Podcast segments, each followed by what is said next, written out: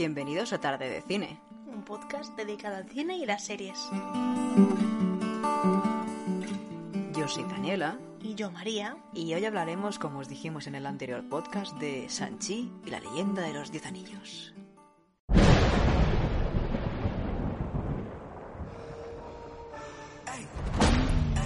Te di diez años para vivir tu vida.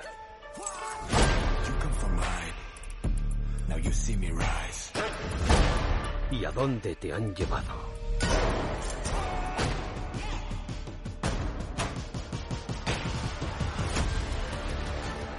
Caminaste a mi sombra.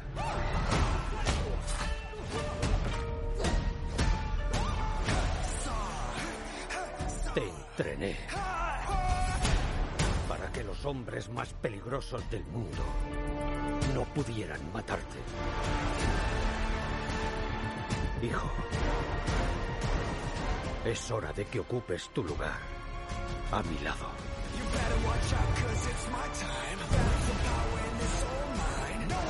Eso no va a pasar.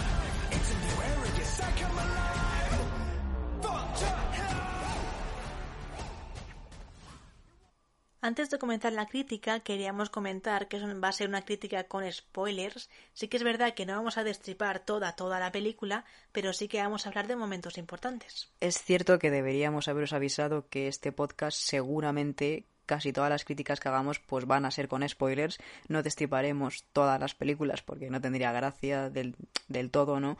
Pero bueno, queríamos avisaros de, de cómo va a ser el podcast en general. Totalmente. Y ahora sí o sí comenzamos con que Sanchi y la leyenda de los Diez Anillos es la vigésimo quinta película de Marvel. O sea, Marvel hace películas como churros. Pero como churros, ¿eh? Y las que quedan. Y las que quedan. Comenzamos con dirección, eh, que la película está a cargo de Destin Daniel Critton, que ha hecho películas como Las vidas de Grace, El castillo de cristal o Cuestión de justicia, y cabe destacar que en todas vemos o podemos ver a la actriz que hace de Capitana Marvel, Bray Larson. En el guion tenemos a Andrew Lanham con colaboración con Dave Caraham, que ha hecho películas como Los Mercenarios o Mortal Kombat. Eh, comenzamos ya con el reparto principal. Tenemos a Simu Liu en el papel de Sanchi, que es el primer actor protagonista asiático de Marvel y como curiosidad comenzó como doble de riesgo. Yo la verdad es que esto no lo sabía, pero se le nota muchísimo en las escenas de acción. Se nota. Y también ha hecho, aparte de la película, eh, dos series que son Blood and Water de 2015 y Venganza Orígenes 2017. En el papel de Katie tenemos a Aquafina, que aparte de actriz también es cantante, y ha puesto eh, la voz a, la, perdón, a la dragona Sisu en la película de Raya de Disney. En el papel del mandarín tenemos al actor Tony Leung, que ha sido una de las grandes estrellas de Hong Kong desde mediados de los 90. La actriz Fala Chen interpreta a Jin Lee, que es la esposa del mandarín y madre de Sanchi. Y por último tenemos a Menger Sang, que interpreta a Chu Qianling, que creo que lo he dicho bien, perdurarme, que es la hermana de Sanchi. Bueno, tú por lo menos lo has intentado, que es Yo lo, lo he intentado. Antes de empezar la crítica, quería comentaros un dato curioso, que es el significado de Sanchi en chino, que significa aumento del espíritu me gustó mucho ya que pienso que está muy relacionado con la evolución que tiene el personaje desde el principio hasta el final. Sabéis que este personaje no tiene superpoderes y aunque está dentro de la liga de Ojo de Halcón y Viuda Negra, es tremendamente hábil con dos tipos de kung fu. El primer kung fu es el que vemos a los inicios de la película, donde nos explican cómo los padres se conocieron y quien lo domina es la madre, que es el Shaolin, que es un tipo de kung fu secreto que enseñan los propios Shaolines y está basado en las formas de los animales y la naturaleza.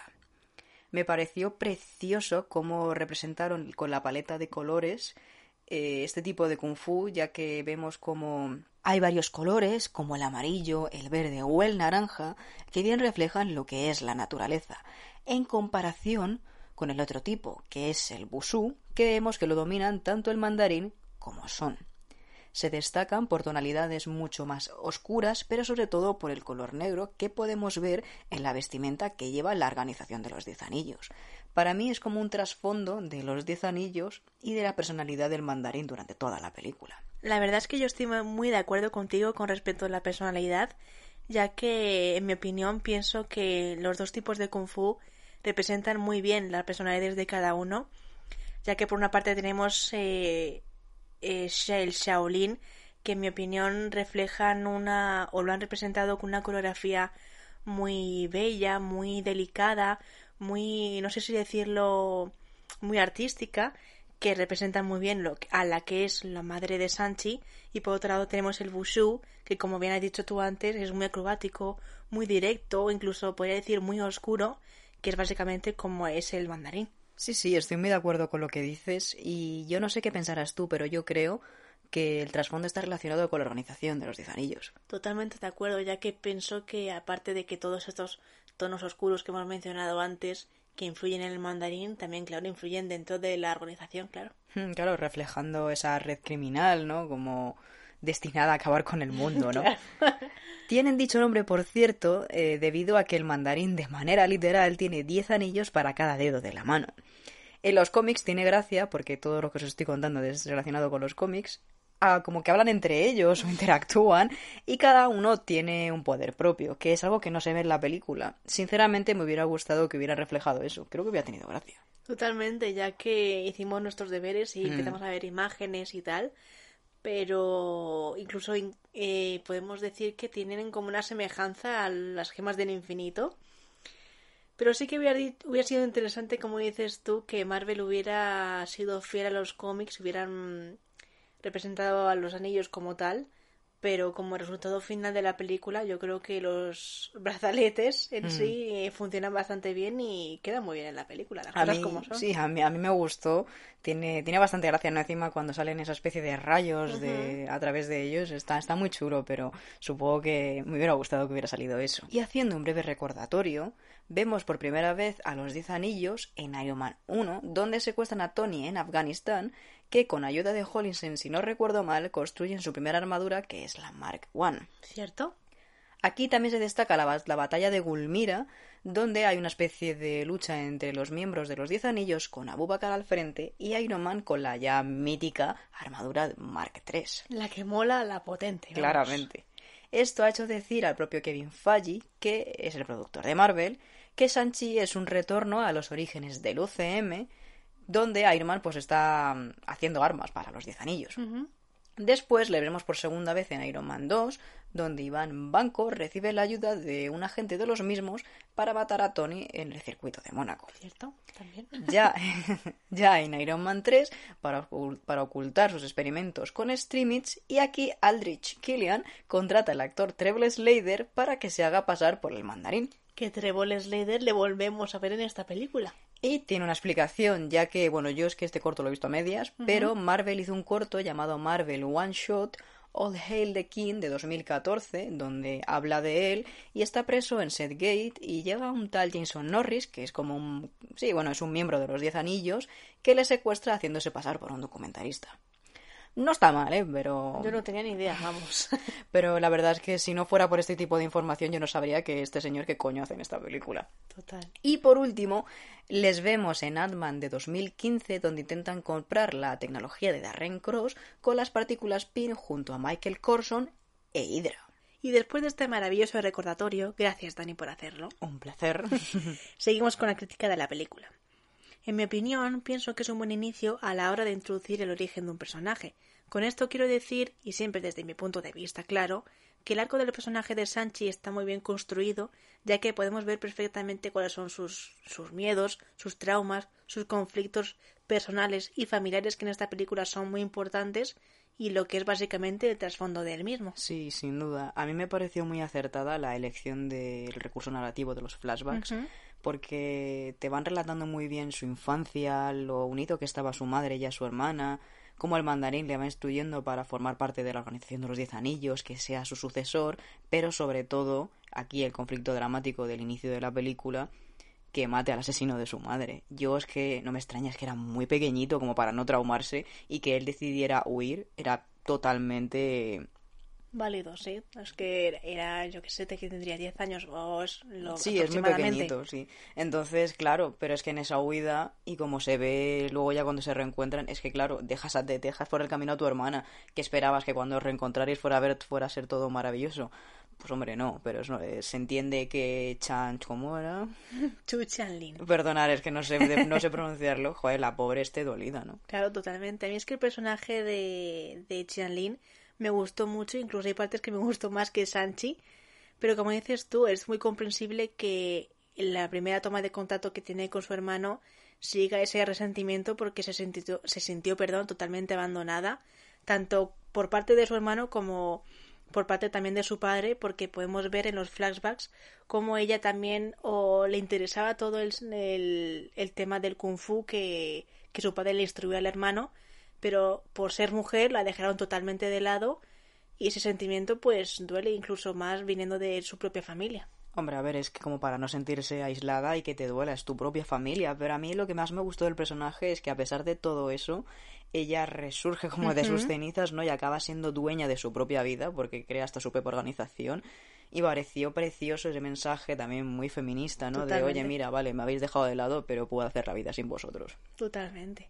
Y lo que quiero también ahora eh, es recalcar la importancia de este villano que sinceramente a nosotros nos ha gustado mucho porque es un villano tratado desde la parte más psicológica y la importancia también de los sentimientos, ya que no es el típico villano de Marvel que quiere destruir el mundo porque sí, sino porque tiene un, ¿cómo decirlo?, Eh, un propósito que es devolverle la vida a su mujer, ya que no ha superado su muerte y quiere hacer lo posible aunque se aunque Sí, se tenga que llevar a sus hijos, a sus hijos por delante. A mí es que me, me es verdad que eso me pareció como la leche, pero como tú dices, es como un villano muy psicológico, ¿no? Que al final acabas hasta entendiendo por qué lo hace y hasta empatizas con él, porque es como, es normal, es tu mujer, quieres que al final todos volváis a ser una familia, porque Claro. sí que te importan tus hijos, pero eres más egoísta y te importa un pelín más tu mujer, pero tú lo que quieres es volver a, a la normalidad de lo que teníais antes. un villano muy muy humano podríamos decir, ¿no? Yo, sí, yo por eso digo que me, me gustó mucho, no como los típicos villanos que ponen a veces Marvel. no- yo no tengo nada en contra de Marvel, pero es que hay a veces que.